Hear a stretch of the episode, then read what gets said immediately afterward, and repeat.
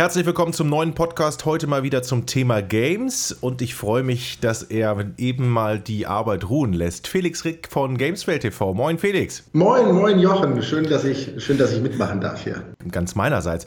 Ich habe eben gerade mal geguckt. 356. Folge äh, von Insert Coin. Ja. Wann habt ihr eigentlich angefangen und wie lange wird es das noch geben? Das ist ja unglaublich. Ähm, das hat alles 2009 angefangen, als ich hier zu Gameswelt gekommen bin, eben genau aus dem Grund, weil man, weil die halt, weil die halt einfach ein bisschen was mit Video machen wollten und ja, seitdem äh, wurde das halt wöchentlich gemacht und jede Woche, also wir haben wirklich noch nie Pause gemacht. Ich weiß nicht, ob das gut oder schlecht ist, aber ähm, ja, seitdem, seitdem läuft das im Endeffekt. Und ja, natürlich muss man gucken, wie lange sich das noch so trägt und so und alles. Es gibt immer mal die Überlegung, wie man das vielleicht umstellen kann und so, aber es muss halt auch dann quasi passen, weil wir sind halt nur eine limitierte Anzahl an Leuten und na, weißt ja, wie es ist. Ja, vor allen Dingen ist das ja auch unglaublich aufwendig produziert. Ihr habt ein kleines Studio. Das ist ja nicht mal eben so mit, der, mit, der, mit dem Handy abgefilmt, sondern das, da sieht man schon, ihr steckt da richtig viel Arbeit drin. Die ganzen Folgen sind dann auch eine Stunde. Nun hat sich das äh, Mediengeschäft ja seit 2009 äh, ziemlich geändert. Mhm. YouTube ist dazugekommen. Ihr streamt, glaube ich, auch, habt dort auch 30.000 Abonnenten. Wie hat sich das aus deiner Sicht so in den letzten Jahren geändert, seitdem du da angefangen hast? Ja, ist natürlich ganz klar. Du hast, du hast es schon gesagt, ne? YouTube und hier die ganzen Personen Personalities und Influencer, die da dabei sind jetzt, oder also Influencer, ich finde das Wort ja ziemlich schrecklich, muss ich dazu sagen. Obwohl es hochmodern, ähm, weil alle stehen drauf, ne? Ja, ja, ja. Ähm, und was, was angefangen hat als, ne, ich streame jetzt einfach mal, mache Let's Plays und nehme das auf und stelle das ins Netz und so, ist ja mittlerweile ein, auch ein ziemlich großes Geschäft geworden. Und natürlich, das, da, da, da merkt man ganz klar, dass sich, dass sich diese, diese Landschaft halt wandelt von diesem klassischen Games-Journalismus hin, halt auch eher zu dem, was wir ja teilweise auch früher bei Giga gemacht haben. Ne? Du ja vor allen Dingen auch, ne? mit, mit diesem, wir, wir spielen und unterhalten die Leute. mhm. Klappt aber immer noch, ne? Ähm, ja, absolut. Nur wenn man sich das so anguckt, eine Stunde jede Woche, das ist schon ordentliches Holz, ne? Ja, ja, ist nicht, ist nicht wenig. Hast ja, du eine Lieblingssendung, wenn du jetzt in die, in die Vergangenheit guckst? Du meinst jetzt bei, von meinen Sendungen? Ja, oh, hat dir eine boah, ganz besonders gefallen? Es gibt immer mal wieder Sendungen, wo ich mir denke, ey, die war jetzt richtig gut, sei es jetzt aufgrund der Themen, die wir hatten oder der Gäste oder halt, äh, weil wir einen coolen Trip hatten und so. Es ist unglaublich schwer für mich, da den Daumen drauf zu drücken, weil ich tatsächlich auch nicht mehr weiß, was ich alles in diesen Sendungen gemacht habe. Ich bin froh, wenn ich teilweise Themen, wo ich dann Themen finde, wo ich mir denke so, hast du das jetzt schon mal in der Sendung gemacht oder nicht? Ja, wird schon passen, wird schon passen. Ne? Und ähm, ich, ich kann es ja nicht sagen. Es gibt sicherlich ein paar Folgen, wo ich mir denke, die waren richtig cool und die hat Spaß gemacht, aber ich, ich vom, vom Kopf runter kann ich es jetzt nicht sagen. Was ist denn für euch eigentlich das wichtigste Standbein? Die Sendung bei euch auf der Webseite und der Stream äh, bei YouTube ähm, äh, sehe ich jetzt so 12.000 Abonnenten. Davon wird man nun mal heutzutage nicht mehr reich. äh, das ist wahrscheinlich also für, euch auch, für euch unwesentlich dann, ne? Es ist bei uns wirklich halt unsere eigene Webseite, die uns am Leben hält, weil das ist halt da, die Leute sollen bei uns auf die Website kommen und dann eventuell dann noch irgendwas anklicken, was von irgendeinem Publisher da als Werbung steht oder so. Das sind halt die Sachen, wie wir uns finanzieren und ähm, ich habe ja das Glück, dass ich für meine Sendung da einfach Narrenfreiheit habe und machen kann, was ich will in dem Sinne. Aber das finanziert sich halt im Endeffekt darüber, dass die Leute irgendwie halt unsere Webseite ansurfen, ne? so wie es halt beim Endeffekt bei fast allen ist. Habt ihr denn mal drüber nachgedacht, grundsätzlich die Sendung oder deine Sendung zu verändern, zu kürzen, äh, in mehrere Teile zu splitten? Ähm, weil klar, eine Stunde kann man natürlich auch sagen, alles klar, wir machen vier mal 15 Minuten und kriegen vier mhm. Pre-Rolls und vier Mid-Rolls oder was auch immer und, und, und Post-Rolls und was da alles gibt. Natürlich, ich denke ich denk sehr oft drüber nach, was kann man an der Sendung enden. Ich finde auch teilweise eine Stunde einfach zu lang. Also gerade in Zeiten des Internets, ne, wo die Aufmerksamkeitsspanne der Leute relativ gering ist, oder zumindest habe ich das Gefühl so, ähm, mir würde es auch reichen, eine halbstündige Sendung zu machen. Es ist bloß die Sache, in welche Richtung will man das tragen und was, was ist möglich. Wir sind für die Sendung ein relativ kleines Team. Wir sind drei, vier Leute. Also ich, ne, dann eben noch zwei Schnitt-Slash-Kameramenschen und dann eventuell noch ein dritter Schnittmensch, der halt dann auch noch Sachen macht für die Sendung. Aber all diese Leute müssen auch noch andere Sachen machen, abseits der Sendung. Also es ist nicht so, dass alle nur auf diese Sendung fokussiert sind und nur das machen, sondern eben auch noch andere Sachen zu tun haben. Und innerhalb des Rahmen, den, dem Rahmen dessen muss man dann halt überlegen, was, was kann man machen. Und äh, ich möchte auf jeden Fall irgendwie schauen, dass man da auch mal einen, einen Relaunch macht. Hoffentlich schaffe ich das im nächsten Jahr, weil ähm, im Endeffekt bin ich die treibende Kraft dahinter und ich würde schon gern ein bisschen mehr umstellen, weil ich, ich, ich, mag so Sachen wie so klassische Reviews oder sowas zum Beispiel mag ich gar nicht mehr. Das sind so Sachen, da denke ich mir, das braucht es heute eigentlich auch nicht mehr das ist mir zu simpel und doof. Ja. Mhm. Ja, man muss sich ja auch immer verändern, glaube ich, weil ähm, ihr seid jetzt eine lange Zeit am Markt. Du hast gerade gesagt, irgendwie seit 2009 bist du dabei. Ähm, das ist natürlich auch eine lange Zeit. Da muss man wahrscheinlich immer wieder was austesten, was umändern, mit der Zeit gehen, Bedürfnisse, andere mhm. Bedürfnisse erfüllen. Ihr braucht ja auch neue Leute dann wahrscheinlich. Ihr habt, kann ich mir mhm. vorstellen, eine relativ starke ähm, Seherschaft, die euch schon sehr lange folgen. Kann das sein? Ja, das stimmt. Also wir haben echt äh, wir, manche Fans, die halt schon seit von Anfang an dabei sind oder die sich jede Woche dann nach der Sendung melden. Und das freut mich natürlich immer wahnsinnig, wenn man sieht, dass man dass man es geschafft hat, Leute über so einen langen Zeitraum an sich zu binden und sie haben immer noch Spaß mit dem, was man macht. Das ist schon, das ist schon cool. Wie hat sich denn aus deiner Sicht im Laufe der Zeit die Games-Welt und die Games-Branche eigentlich verändert? Zum Positiven, zum Negativen? Was würdest du so für, eine, für ein Fazit ziehen oder? Boah, das ist, ich, es ist halt alles viel mehr Business, ne? Also es ist halt, ich finde, was, was früher ne, waren Spiele halt wirklich so etwas, zumindest hat man es ja so mitbekommen irgendwie, oder das, was man mitbekommen hat, als man jünger war, das war so ein Outsider-Ding und das haben irgendwelche Leute in ihrer Garage, haben Spiele rausgeklopft. Und mittlerweile ähm, äh, wird geplant über Franchises, dass man dann eine neue Franchise hochzieht und äh, alles Passende, was dazu mitkommen muss, wie Comics und Bücher. Und es ist halt einfach sehr kommerziell geworden. Es ist nicht mehr dieses, dieses unschuldige grüne Weideland eines besonderen Mediums, finde ich, sondern äh, es wird dominiert von, von Kohlemacherei.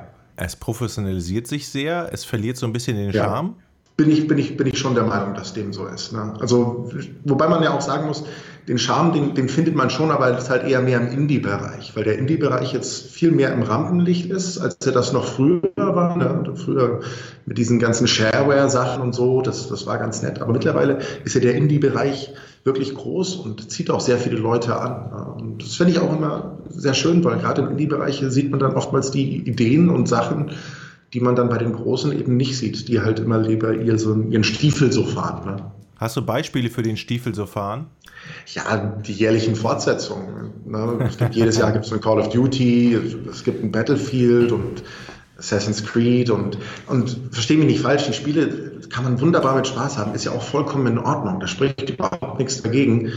Aber wenn man einfach lang dabei ist, ich finde, man wird dann solcher Sachen auch ein bisschen müde einfach, weil das, das gab es alles schon irgendwie mal. Ja, es sieht jetzt ein bisschen besser aus, aber es ist so eine gewisse Stagnation, finde ich.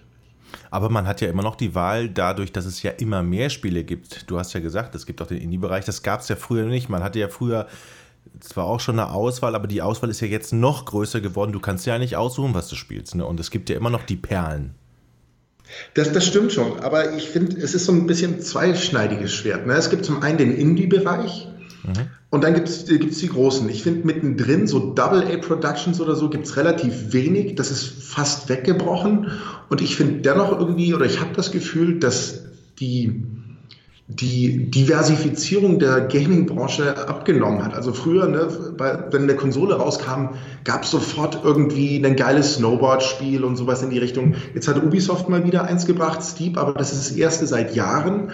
Und das ist jetzt ein finanzieller Flop und ähm, so wie sich das bis jetzt, so wie es bis jetzt aussieht. Und da denke ich mir, okay, das ist ein Genre, das wird auch wieder wegbrechen. Also ich habe schon teilweise das Gefühl, obwohl es den Indie-Bereich gibt, der teilweise leider aber auch sehr monoton ist, weil da unglaublich viel Roguelikes und Survival-Spiele kommen und die sich darauf so ein bisschen eingeschossen haben, um erfolgreich zu sein in ihrer Indie-Sparte, habe ich das Gefühl, dass es manche Genres und, und Spiele einfach weggebrochen sind, die es früher einfach öfter gab. Ne? Kann es sein, dass die Branche auch nicht mehr so mutig sein kann, weil da eben meistens große Konzerne hinterstehen, die sind meistens dann auch noch an der Börse, da stehen Aktionäre hinter, die müssen Zahlen liefern und dann äh, trennt man sich eben von, von Sachen, die ihrer Meinung nach äh, zu riskant sind. Ne? Ja, da, da, hast du vollkommen recht. Das ist einfach so. Ne? Die Spiele kosten ja so unglaublich viel mittlerweile zu machen, weil alles muss irgendwie nach High Production Value aussehen, eine tolle Engine haben ne? und richtig, richtig funkeln und blitzen, damit es die Leute anlockt. Und sowas kostet enorm viel Geld und das muss ja dann eben auch wieder eingespielt werden. Und da, da liegt eben das Problem. Es, es wird halt dann nicht mehr nachgegangen ähm, nach coolen Ideen, die sich eventuell finanziell nicht durchsetzen, sondern es muss in erster Linie profitabel sein. Und das kann man natürlich aus Publisher-Sicht komplett verstehen und so weiter und so fort. Aber aus Spielersicht äh, finde ich sowas dann halt, ja, ein bisschen am, unspannend. Am Ende, Felix, ist es aber doch auch so, dass der Spieler entscheidet. Er entscheidet zwar jetzt nicht über die Angebotspalette, aber er entscheidet, was er kauft. Und zum Beispiel lief ja Watch Dogs Absolut. zum Beispiel nicht ganz so erfolgreich, wie man es gerne hätte. Sony wollte zum Beispiel, das ist jetzt kein Spiel, das ist eine Hardware, die wollten, glaube ich, bis Ende des Jahres eine Million oder zwei Millionen VR-Geräte verkaufen. Ich hatte die letzten Zahlen gelesen, da waren es 300 und bis Ende des Jahres rechnen wir mal so mit 800 im Weihnachtsgeschäft. Auch da hinkt man so ein bisschen hinterher. Also auch das Setzen auf große Marken, große, große AAA-Spiele wackelt ja auch in letzter Zeit, oder? Ja, das stimmt, da hast du vollkommen recht. Ähm, wobei gerade die PlayStation VR-Sache, diese zwei Millionen, diese Zahl kam nicht selber von Sony, sondern die hat irgendwie so ein Wirtschaftsforschungs- mhm ja. äh, Dingsbums aufgesetzt. Aber egal, aber nee, du hast, du, du hast schon recht. Ähm, das liegt aber auch wieder daran, dass sich die, die Publisher selbst kannibalisieren, weil jeder meint, er muss zu Weihnachten seinen Blockbuster raushauen und dann sind da 20 Blockbuster. Und ähm, die Leute haben nur so und so viel Kohle, die können sich nur ein oder zwei Spiele kaufen und dann verteilt sich das auf alle und kein Spiel erreicht dann irgendwie so ihre, ihre, ihre Vorgaben und Ziele. Und ähm, das, diese Politik kann ich zwar irgendwie nachvollziehen, weil Weihnachten ist der große Umsatzmarkt, aber ich glaube, da schießt man sich teilweise auch selber ins eigene Bein.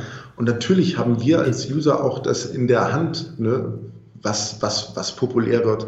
Aber oftmals eben auch nicht. Also so ein Spiel wie Last Guardian, was mir unglaublich am Herzen liegt, was ich fantastisch finde, das war über neun Jahre in Entwicklung hört man jetzt auch, das verkauft sich nicht gut oder denke ich mir, schade. Das ist so ein Spiel, von dem es eigentlich viel mehr geben in der Branche. Ne? Ja, es hat vor allen Dingen, haben viele Spiele sich bis äh, gegen Ende des Jahres nicht so gut verkauft, wo man sich dann tatsächlich fragt, ich glaube, Dishonored, ja. lief, Dishonored 2 lief auch nicht so, wie man sich das hätte eigentlich vorstellen genau. müssen. Teil 1 war ja Selbst gar, Call of Duty. Teil 1 war ja Granate oder Titanfall, der zweite Teil. Die, ähm, die Kritiken waren hervorragend. Das ist ein super Spiel. Ich selbst habe es nicht gezockt, aber auch da, glaube ja, ich, waren die Verkäufe hinter den Erwartungen. Ne? Ja, aber da war EA selber schuld. Ich meine, die haben zwei Multiplayer-Ego-Shooter, Battlefield 1 und Titanfall 2 und launchen die innerhalb eines Zeitraums von zwei Wochen. Da kann man nur mit dem Kopf schütteln. Also wie man auf diese Idee kommen kann, das so zu machen. Ist klar, dass da einer untergehen wird, weil Battlefield 1 ist der große Name, der im Vorfeld eben durch seinen Szenariowechsel unglaublich für Furore gesorgt hat. Und dann eben einen Titanfall 2 zu bringen, wo auch noch ein Call of Duty kommt, äh, das ist äh, Suizid, ehrlich gesagt, finanziell. Wahrscheinlich haben die aber auf den Call of Duty-Titel in diesem Jahr nicht so ganz äh, stark, stark geguckt. ja, ja, kann natürlich sein. Und Call of Duty hat im Vorfeld ja auch einiges einstecken müssen hier, weil sie eben weiter in die Zukunft gehen und das nicht so ganz so gut ankam. Aber dennoch ist Call of Duty einfach ein großer Name. Das darf man einfach nicht unterschätzen und allein aufgrund dessen was gekauft und viel. Ich habe ich hab gestern gelesen, dass es wieder ein Add-on zu Age of Empires 2 geben sollte. Das fand ich irgendwie total, total, super, weil das immer noch eins meiner Lieblingsspiele ist. Ich bin ja auch schon so ein alter Sack. Zu Recht. Aber, aber da sieht man, ey, das ist noch ein geiler Titel und es wird noch was gemacht. Wow. Ja, natürlich. Und das kommt dann wahrscheinlich auch von Fans wieder. Und äh, das ist super, weil du hast vollkommen recht. Age of Empires 2 ist ein absoluter Klassiker und es ist schönes Spiel. Und ähm, da, gerade auch Echtzeitstrategie-Genre gab es in letzter Zeit auch nicht mehr viel zu sehen. Ne? StarCraft 2 ist jetzt das letzte, was mir so einfällt, aber das ist ja auch schon wieder ein Weilchen her. Dawn of War 3 erscheint, erscheint jetzt, glaube ich. Stimmt, bald, ne? Dawn of War 3. Ich hoffe, das wird wieder ganz gut, weil die waren eigentlich auch immer ganz nett. Die Total War-Serie ist noch eine der wenigen Echtzeitstrategieserien, die auch wirklich profitabel ist. Aber das war halt früher auch so ein Genre, ne? mit Command Conquer, ähm, das total populär war. Und das spielt jetzt irgendwie, hat man gefühlt, wurde jetzt so auch so ein bisschen durch MOBAs einfach auch so ein bisschen verdrängt. Mhm. Obwohl ich finde ich find dieses äh, Echtzeitstrategie-Genre einfach super. Ich habe mich auf der Gamescom mal mit mhm. den alten Westwood-Leuten, die eben für Command Conquer verantwortlich waren, damals unterhalten und die meinen, ey, das Genre, das stirbt nicht. Dann hatten sie Grey Goo entwickelt. Äh, davon hat man hier in Deutschland aber so gut wie gar nichts mit, mitbekommen, was ich sehr schade finde. Das haben die irgendwie, sich irgendwie selber finanziert. Ähm, ist eigentlich schade. Was ist denn so dein, dein, äh, dein Genre? Hast du ein Lieblingsgenre? Ich zock alles querbeet. Ähm, was ich jetzt nicht so gern zock, sind einfach Rennsimulationen. Das ist mir immer zu anstrengend. Lieber so einen guten Arcade Racer. Ähm, ich vermisse schmerzlich coole Point-and-Click-Adventures, sowas wie Monkey Island. Ne? Ich, ich, hoffe ja immer noch darauf, dass Ron Gilbert irgendwann die Lizenz zurückerwerben kann und dann ein echtes Monkey Island 3 bringt. ähm, ich würde mir auch wahnsinnig endlich ein Half-Life 3 wünschen, aber ich glaube, das, das tun viele Leute. Ähm, ich, ich zock einfach alles gern. Das muss aber, finde ich, einfach immer interessant sein und irgendwie, ja, abseits des Normalen so. Ne? Die, die, die typischen Serienproduktionen, die sind schön und gut, die kann ich mal so einen Abend zocken, aber länger fesseln dann eher weniger. Mich haben sie mal gefragt, als ich 40 wurde, ob ich nicht zu alt für diesen Scheiß bin. Wortwörtlich. Was würdest du auf die gleiche Frage beantworten? Keine Ahnung, ich, ich weiß es nicht. Jochen, sagst du mir, ich, sind wir zu alt oder ne?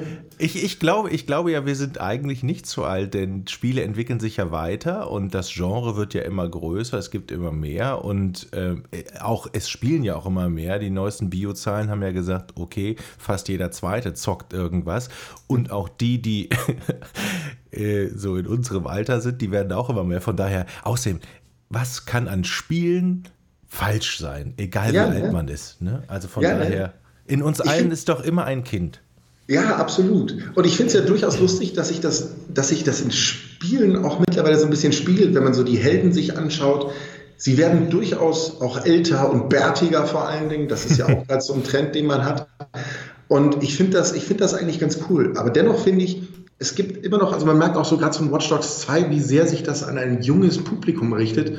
Und das fehlt mir noch. Ja. So, so Spiele, die so ein bisschen von ihrer Inszenierung so ein bisschen erwachsener sind. Ne? So ein bisschen Civilization vielleicht oder so, aber da muss man natürlich ein Rundenstrategie-Fan sein. Ich kann es genau. gar nicht, tatsächlich. Ich kann es gar nicht. Ich wollte ah. wollt dir das jetzt gerade empfehlen, weil ich finde, das ist echt wieder so gut geworden und da haben sie echt ein schönes Spiel abgeliefert. Ja? Aber gerade so bei diesen, bei diesen äh, Open-World-Spielen würde ich mir tatsächlich wünschen, dass man mal vielleicht so ein bisschen weggeht von dieser ja, typischen Teenie-Inszenierung und wirklich mal so ein paar mehr Spiele rausbringt, die sich an den älteren Gamer richten, weil sie andere Schwerpunkte legen.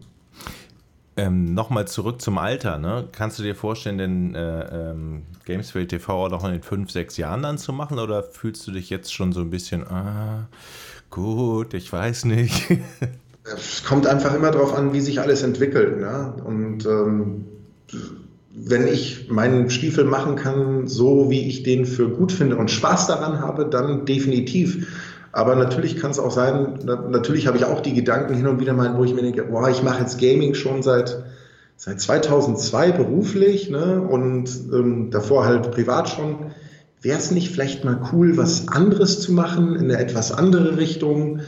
Und ähm, die Überlegung gibt es natürlich auch. Ne? Aber solange es noch für mich funktioniert und die anderen Gedanken, dass ich was anderes machen will, überhand genommen habe, ist es noch okay, so wie es ist für mich. Ja. Auf welches Spiel freust du dich 2017? Oh, das, darüber habe ich die letzten Tage tatsächlich auch nachgedacht. Ähm, da gibt es im Endeffekt nur eins, auf das ich mich wahnsinnig Lass freue. Mich, darf, ich, darf ich raten? Ja.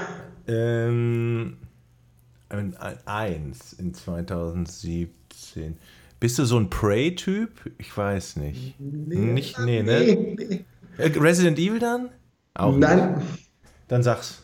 Red Dead Redemption 2. Oh ja, okay, alles klar. Mhm. Ich finde ich find einfach Rockstar, die setzen immer jedes Mal die Messlatte oder den Maßstab für Open World und auch was, was Spiele angeht, die haben einfach nochmal ein anderes Level als, als andere Entwickler und ähm, ich stehe total auf Cowboy-Szenarios. Ich bin, habe als Kind immer unglaublich viele Cowboy-Filme geguckt und deswegen ganz klar Red Dead Redemption 2.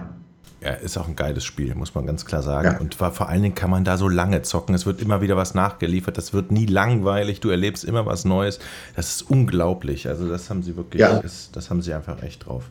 Und das Ding ist halt auch ein super Beispiel dafür, wie minimalistisch die ganze Sache sein kann und wie gut das ist. Ne? In anderen Spielen wird man oft mit Musik und Eindrücken überfordert und quasi zugeschissen. Und da ist es so, da reitest du einfach alleine in der Nacht durch die Prärie, hörst nur die Hufe deines Pferdes auf dem Boden und das ist, das ist so wunderschön teilweise, weil es einfach sehr, sehr minimalistisch ist. Hast du denn überhaupt noch Zeit zu zocken? Musst du, äh, also zockst du während der Arbeit logischerweise oder hast du auch noch Privatzeit zum Zocken? Die, da habe ich zum Beispiel überhaupt gar keine Zeit mehr zu, was mich ärgert. Also ja, das, das, das ist halt das. Wenn man in dem Beruf ist, wenn man viel mit Spielen zu tun hat, hat man privat eigentlich gar nicht mehr so viel Zeit zu zocken. Also bei mir ist es ja tatsächlich so, ich zocke die meiste Zeit gar nicht so viel hier in der Arbeit, weil ich mich hauptsächlich darum kümmere, dass die Sendung gestemmt wird. Ne? Hin und wieder kommt es halt schon vor, aber die, meiste, die meisten Tage in der Woche bin ich halt mit anderem Kram beschäftigt.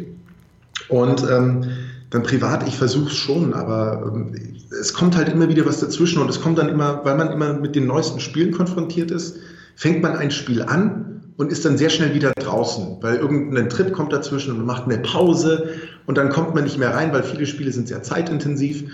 Ähm, das letzte Spiel, das ich jetzt gespielt habe, war Last Guardian. Das war wirklich seit langem wieder ein Spiel, das ich komplett durchgespielt habe.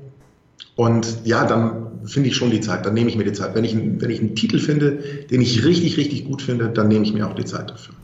Was glaubst du, wie erfolgreich wird die Switch sein? Ich bin mit Nintendo groß geworden und mein Nintendo-Herz wünscht sich, dass sie Erfolg haben. Aber auf der anderen Seite sehe ich es wieder so als typisches Zweitkonsolen-Gimmick. Und ähm, die, diese Werbefilmchen hier mit Leuten, die auf einer Rooftop-Party sind und dann zu zocken anfangen oder derjenige, der seinen Hund mitnimmt und dann seinen Hund einfach in den Park setzt. Während, äh, das ist immer so ein bisschen, ich finde es immer so ein bisschen Fremdschämen. Ich würde mir wünschen, dass es erfolgreich wird, aber ich, ich tue mir schwer daran zu glauben, weil äh, Nintendo einfach in den letzten Jahren durchaus gestruggelt hat, was, was den Third-Party-Support angeht. Und natürlich haben sie alle am Anfang gesagt, auch bei der Wii U schon, wir sind wieder mit an Bord waren sie dann im Endeffekt doch nicht und ich glaube, etwas Ähnliches wird bei der Switch passieren.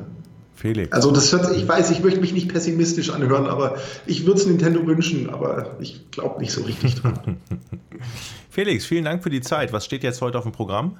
Vorproduzieren, viel vorproduzieren, viel aufzeichnen. Wir haben jetzt gerade eine Sendung aufgezeichnet für morgen, die rauskommt, für Freitag. Und ähm, ab nächste Woche, Mitte, Mitte der Woche, habe ich Urlaub. Und deswegen äh, gibt noch unglaublich viel zu tun, oft Texte schreiben, einsprechen. Also ein Shit, ey. Na, viel, viel, viel, viel, viel. Wünsche, wünsche ich dir viel, viel Kraft dabei. Vielen Dank fürs nette Gespräch. Ja, danke dir, Jochen. Mach's gut. Tschüss.